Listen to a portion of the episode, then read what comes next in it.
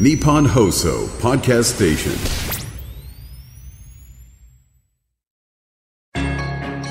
番組アンバサダーの市川團十郎白猿です。このコーナーは毎回一人の障害者アスリートチャレンジドアスリートおよび障害者アスリートを支える方にスポットを当てスポーツに対する取り組み苦労喜びなどを伺います。ブラインドサッカー黒田智成です黒田智成選手。1978年熊本県八代市生まれの45歳。小児がんの影響により生後3ヶ月で左目を失い小学1年生の時全盲に。筑波大学大学院在学中にブラインドサッカーと出会い2002年に結成された日本代表の初代メンバーになりました。スピード感あふれる切れ味鋭いドリブルを武器に20年以上にわたり代表のエースストライカーとして活躍。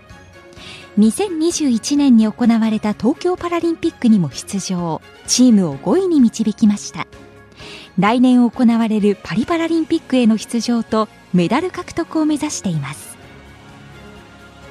黒田選手がサッカーを好きになったきっかけは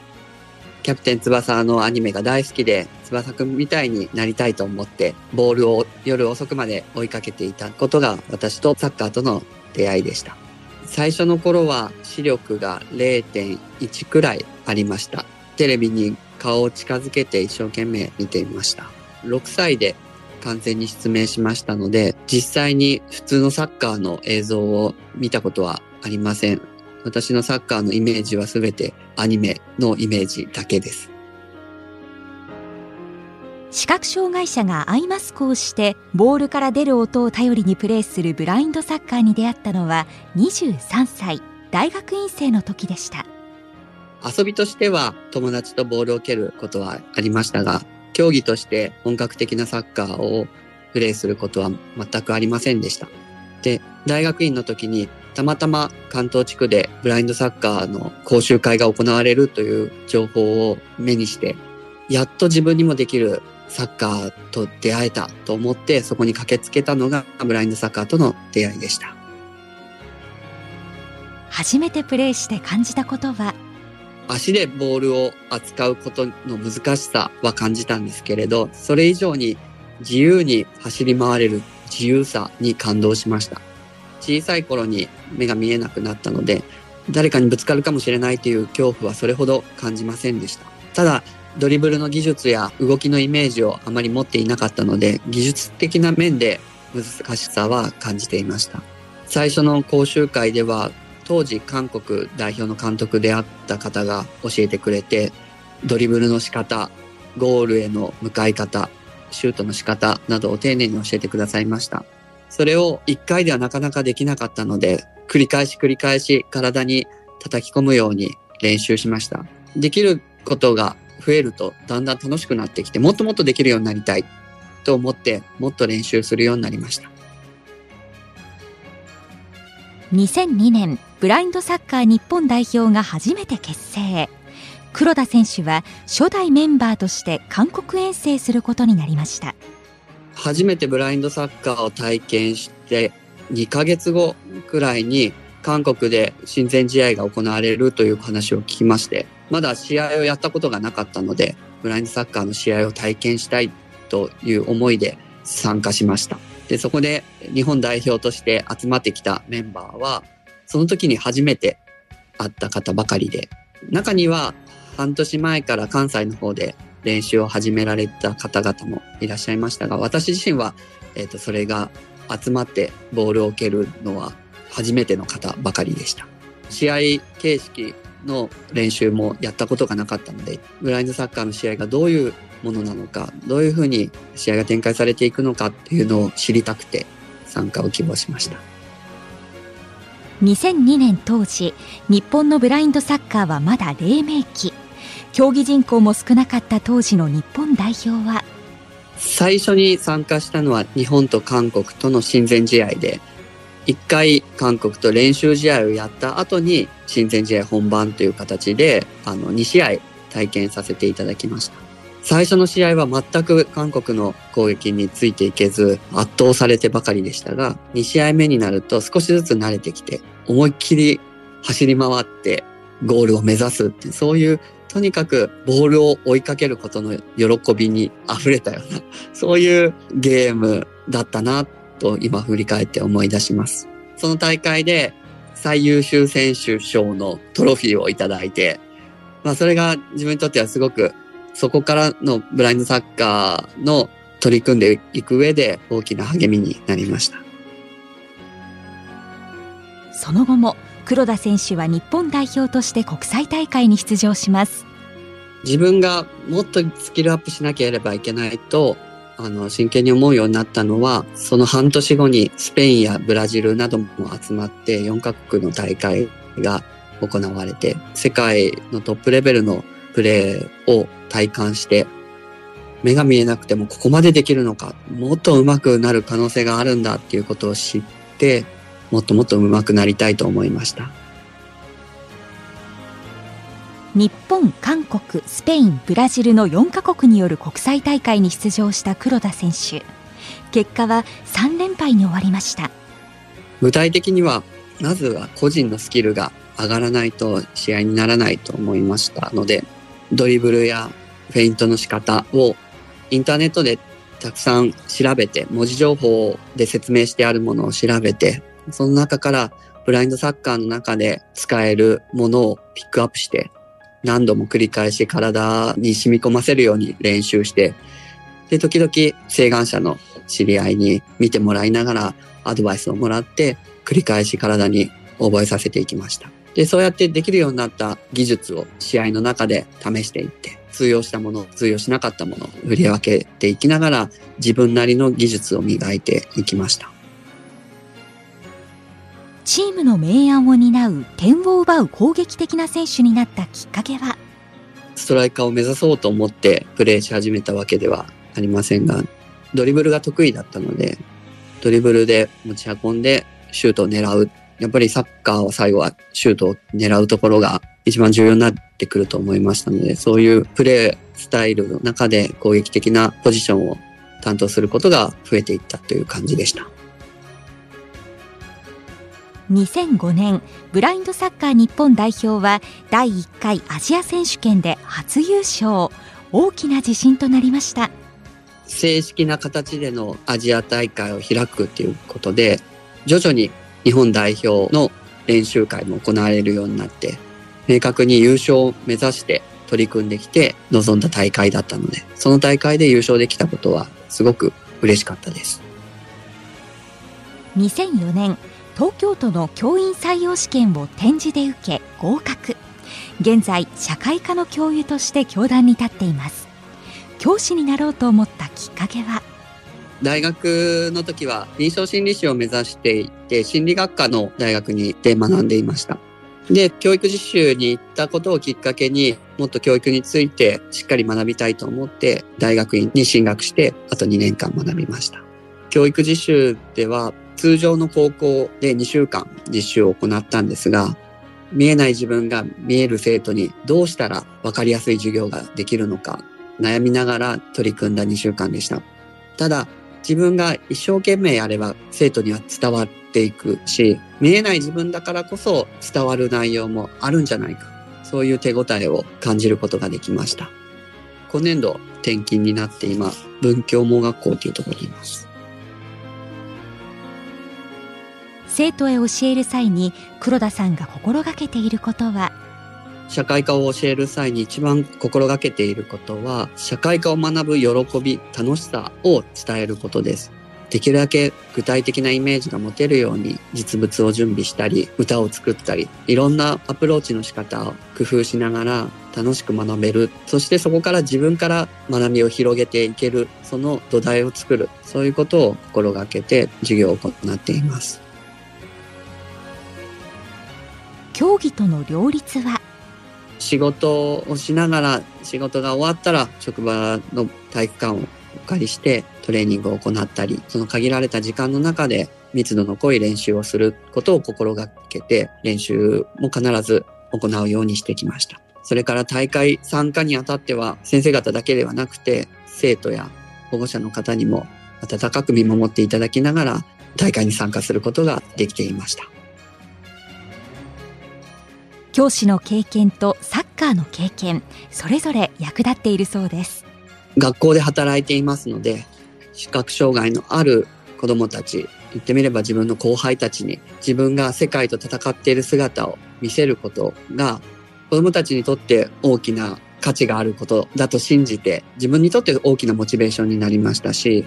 逆に大会で海外に行って現地の様子を知ることで社会科の授業の中で自分が見聞きしてきたこと体験したことそれを生徒に伝えることができる。そういう意味で教員の仕事がサッカーに生かされますしサッカーでの経験が仕事に生かされる。そういう部分は大きかったと思います。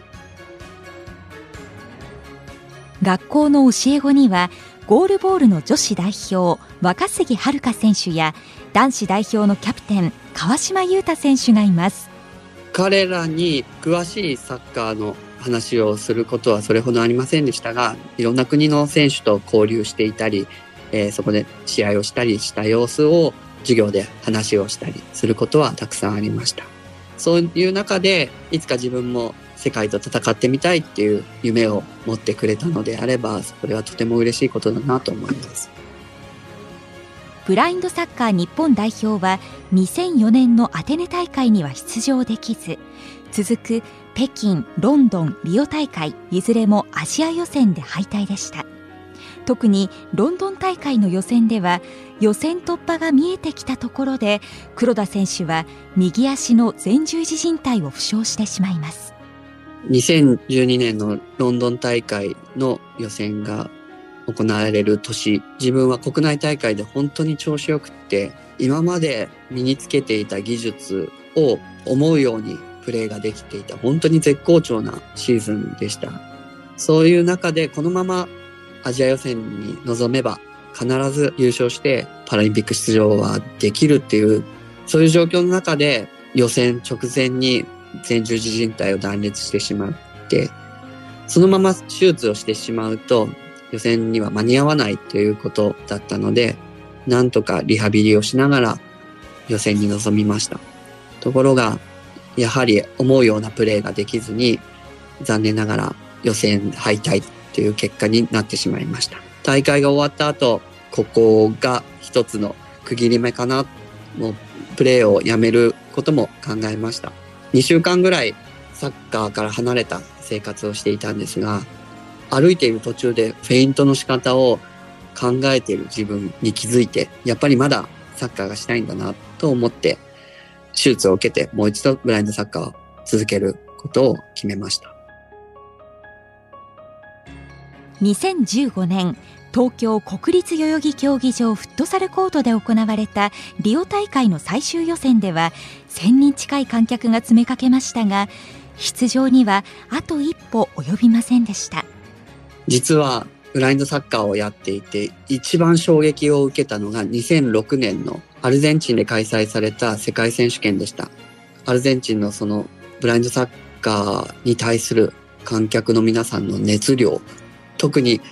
決勝戦の恐ろしいような雰囲気でアルゼンチンが優勝した時の障害者スポーツでここまで人々を熱狂させるそういうパワーを持っているんだっていうのを肌で感じてカルチャーショックを受けました。それから8年後、2014年に東京でアジアで初めて世界選手権が開催されました。その大会の中で初戦でパラグアイに勝つことができました。試合の後、会場の皆さんと喜びを分かち合うことができて、アルゼンチンで感じたあの熱量、日本でもうこういう瞬間を迎えたいっていう自分の目標を一つクリアできたっていうのを感じました。お客さんの様子はアイマスクをしていてもわかるそうです。ピッチにいると会場のざわめき、それからゴールに迫った時のどうしても抑えられない声、そういった様子で会場の雰囲気を感じ取ることができます。苦しい時に観客の皆さんの応援が励みになりますし、何よりもゴールを決めた時の歓声、あれは最高の瞬間です。2021年ブラインドサッカー日本代表は東京パラリンピックに開催国枠で出場することになりました。開催国枠とはいえ、これまで3度にわたってあと一歩というところで出場を逃してきた。私自身にとっては本当に夢の舞台で試合ができるっていうこと、本当に嬉しかったです。黒田選手は大会前に行われた聖火リレーにも参加故郷の熊本県八代市で走った時感じたことは？自分は東京周辺での活動なので、あまり地元の皆さんに自分がブラインドサッカーをやっているところを見てもらったりとか、その様子を報告したりする機会がありませんでした。そういう意味でも自分がこれまで取り組んできたことを知ってもらったり、昔の友達や地域の方々にたくさん声をかけていただいて、小さい頃から多くの人たちに支えられて成長してきたんだな、そういうことを実感できた瞬間でした。東京パラリンピックはコロナ禍で1年延期となり無観客での開催になりましたオリンピック・パラリンピックを開催すること自体賛否が分かれる、そういう社会状況の中で、代表の活動も全てストップして先が見えない時、モチベーションを維持していくことがなかなか難しい時もありました。大会を開催することが正しいことなのか、自分の中でも迷った時がありました。でもそんな中、JPC の委員長をされていた河合さんが、私たちパラリンピックのアスリートに向けて、こんなメッセージをくださいました。パラスポーツの価値というのは、難しいことに対して工夫し、努力し続けることにこそパラスポーツの価値があるんだ。確かにその通りだと感じました。この困難な状況の中で、どうやったらできるか考え、工夫して努力し続ける。それこそ私たちが取り組んでいるパラスポーツの醍醐味であり、そういう姿を見せることこそ社会に対して価値あることなのではないか。そういうふうに思わせてくれました。そういう中から少しずつオンラインでつなぎながら練習が再開され、工夫をしながら大会が行われることを信じて練習の強度を上げて大会の準備を進めていきました。なので、初戦のホイッスルが吹かれた時には本当にやっとここまでたどり着けた、そういう気持ちでした。東京パラリンピックでは日本は予選リーグ初戦フランスに4対0で快勝しました開催国枠での出場だったからこそ必ず勝たなければ意味がないと思っていました。これまで取り組んできたこと、すべてがチーム全体として発揮できた、そういう試合だったんじゃないかなと思います。これまでのたくさんの人たちの思いに応えるためにも、パラリンピックの初戦でいい試合をして勝つことができた。本当に嬉しかったです。東京パラリンピック予選リーグ初戦でフランスに快勝したブラインドサッカー日本代表。しかし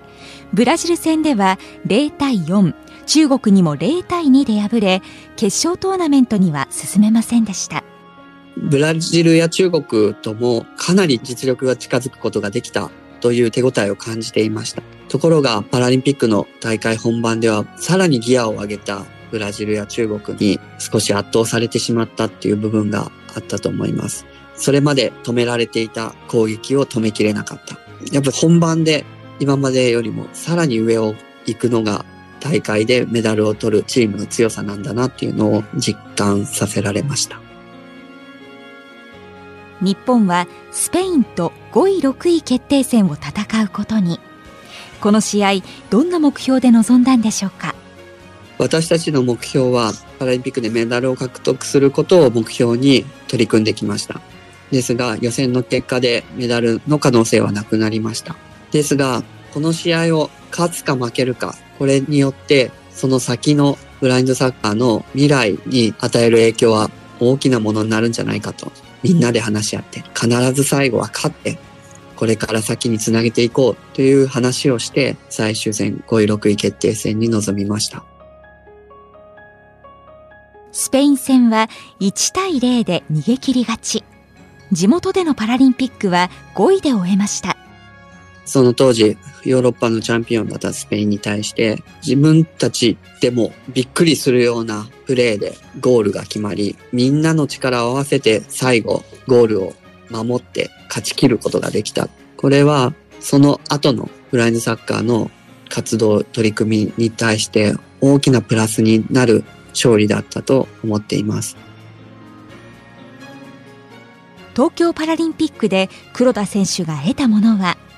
ブラインドサッカーを始めて2004年にアテネの大会からパラリンピックの正式種目となってからずっと追いかけていたパラリンピックに出場するそういう夢がやっと叶えられた。そういう大きな意義がありました。それはこれまでブラインドサッカーの発展のために尽くしてこられた尽力してこられた方々への感謝の気持ちをようやくプレーで感謝を表すことができたではないかと思っています。東京大会で黒田選手が印象に残ったシーンは？一番印象に残っているのはスペイン戦のコーナーキックからのダイレクトで決めたゴールが自分のサッカー人生の中でもうベストと言っていいぐらいのゴールだったのでパラリンピックの大事な試合でそういうゴールをしかもみんなのイメージがぴったりとあって一つになって決まったゴールだったんで、その瞬間が一番印象に残っています。大会終了後、黒田選手には新たな目標ができました。パリパラリンピックに出場してメダルを獲得する。そこに向けてみんなでさらに日本のブラインドサッカーをレベルアップしていく。そういうみんなの目標が明確になりました。2022年9月、ブラインドサッカー日本代表はフランスで行われた5カ国による国際大会ワールドグランプリで総当たりのリーグ戦を2勝2分けで予選トップとなりました東京パラリンピックで2勝を挙げることができて世界のトップレベルのチームと試合する時にも対等以上に戦えるという自信を持って大会に臨めるようになりましたワールドグランプリの大会でも全勝するつもりで試合に臨み、あの、全勝はできなかったんですが、負けないっていう、そういう強さを発揮することができた大会だったのかなと思います。決勝は過去一度も白星のないブラジルと対戦。試合は両チームとも無得点で PK 戦となり、惜しくも敗れました。この大会はブラジル代表が若手中心に出てきていたので、勝たなきゃいけないっていう思いであの、試合に臨んでいました。そういう意味では、勝ちきれなかったっていう悔しさが残る決勝戦となりました。もちろん、これまで公式戦で勝ったことがないっていうことでは、あと一歩っていうところまでいけたっていうのは手応えは感じましたけれど、あの大会は勝たなきゃいけない試合を勝ちきれなかったっていう思いの方が強かったです。ブラジル戦で勝敗を分けたポイントは？最後に決めきる力。やっぱりメダルを獲得する国は大会を通じてだんだん力を発揮して最後の決勝で一番実力を発揮できるそういう強さを持っているんだなっていうのを感じました2022年11月優勝すればパリパラリンピック出場が決まるアジア・オセアニア選手権。日本は準決勝でタイに PK 戦で敗れこの大会ではパリ行きのチケットを手にすることはできませんでした。この試合も日本が圧倒的に攻めていてタイはなんとか守りきって PK 戦に持ち込もうというそういう戦い方をする試合となりました。なので日本としては相手がディフェンスを必死にしていく中でそれを打ち破ってゴールを決めるっていうその日本のまだ足りなさを痛感した試合となりました。この大会日本は3位決定戦でイランに勝ち3位で大会を終えました。暑い中での試合となったのでとにかく体力勝負では絶対負けないっていうことでこの3位決定戦イランに、まあ、走り勝つっていう形になったと思いますがあの日本の底力がついてきた、そういう手応えも感じることができる3位決定戦でした。また、黒田選手は9得点を挙げ、大会得点王に輝きました。これまで国際大会で個人タイトルは取ったことがなかったので、初めてアジア選手権で得点を取れたっていうことは、一つこの世界のアジアのブラインドサッカー界に名を刻むことができたっていう意味ですごく嬉しかったですし、今まで取り組んでいた攻撃の形が実を結んできた、そういう手応えを感じることができました。今年8月、イギリス・バーミンガムで行われた世界選手権。日本は5位に終わり、ここでもパリ行きを決めることはできませんでした。この大会で得た収穫は？大会を通して相手以上に走り勝つ、そしてしっかり守るっていう部分はかなり高いレベルで実現することができていたのではないかと思います。ただそんな中で得点を取るっていう部分が明らかな課題として残りました。いいディフェンスからいい攻撃。苦しい場面でもしっかり守って得点につなげる。この力がついてくるとパラリンピックでのメダルが見えてくる。大会でメダルを獲得するチームとのわずかな差がそこにあるんじゃないかなっていうのを感じました。この結果、日本のパリパラリンピック出場は11月に開催されるパラパンアメリカン競技大会の結果次第となりました。パラパンアメリカでブラジル、アルゼンチン、コロンビアのいずれかのチームが優勝すれば日本はパリパラリンピック出場を決めることができます。私たちブラインドサカ日本代表は改めてパリパラリンピックでメダルを獲得するっていう目標をみんなで確認し合って、メダルを獲得するためには何が必要か、そこを逆算しながらフィジカルの部分も含めて戦術の部分も細かくすり合わせながらメダルを獲得するための個人個人の生活の仕方、トレーニングの仕方、それから戦術を今みんなで実践しているところです。若いメンバーがどんどん成長してきて、チーム内でいい競争をしながらパリパラリンピック出場をみんなで目指しています。パリには40代半ばで臨むことになる黒田選手。年齢との戦いは？年齢については全く影響がないと言えば嘘になりますが、やっぱり体力面で厳しくなってきている部分は感じます。もちろんピッチ内だけではなくて、ピッチ外も含めて自分が果たすべき役割を考えて、日本代表がメダルを獲得するために必要なこと、自分に自身にできること考えて取り組んでいきたいというふうに思っています。現在トレーニングで力を入れていることは？今私自身は世界と戦うため、それからパリでメダルを獲得するためにフィジカルの強化に取り組んでいるところです。筋肉をつけて増量をして世界のトッププレイヤーと対等にマッチアップできるような体作りをしているところです。なので、いいパフォーマンスをするための体作りから取り組んで、来年のパリパラリンピックの時に最高のコンディションで迎えられるように準備を進めていきたいと思っています。パリパラリンピックに向けて黒田選手に抱負を伺いました東京パラリンピックではメダルを獲得するという大きな忘れ物をしてきました。なので、パリパラリンピックでは必ずメダルを獲得してみんなで喜び合う。これが私のパリパラリンピックでの抱負です。黒田選手には競技人生を支えてくれる大切な曲がありますグリーンの Believe です。私が競技を続けていく中で苦しい時、辛い時、そういう時にグリーンの Believe を聞いてもうちょっと頑張っていこう、もっと先へ進んでいこうっていう思いにさせてくれました。このグリーンの Believe が私を支えてくれた曲です。競技を離れた時の気分転換は？植物を育てたりとか、あの、あんまり世話ができてないですけど、季節になると花が咲いてくれるので、それを触ったりして癒されてます。黒田選手の競技人生をサポートしているのは妻のゆうきさんです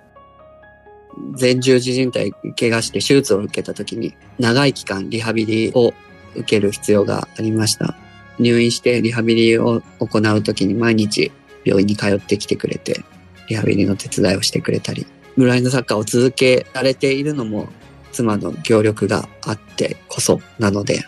本当に感謝しています。あの、まあ、パリ、パラリンピックに出場して、あの、自分の夢、目標を達成する姿を見せることが、妻に対する感謝の思いを伝えることになるかなと思うので、はい、頑張りたいと思います。普及活動にも熱心に取り組んでいる黒田選手。主にどんな活動をしているんでしょうか？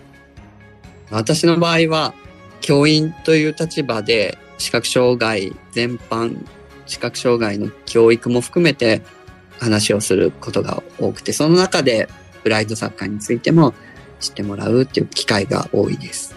難しいことでも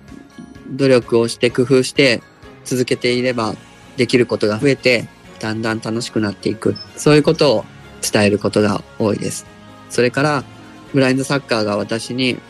可能性は無限大ということを教えてくれました。自分の努力によって可能性はどんどん広げていくことができる。そういうメッセージを伝えることが多いです。黒田選手にとってブラインドサッカーの魅力とは？自由です。ピッチの中には自由があって、自由に考え、自由に走り回ることができる。そして、プレーを自由に表現することができる。その舞台がブラインドサッカーのピッチだと感じています。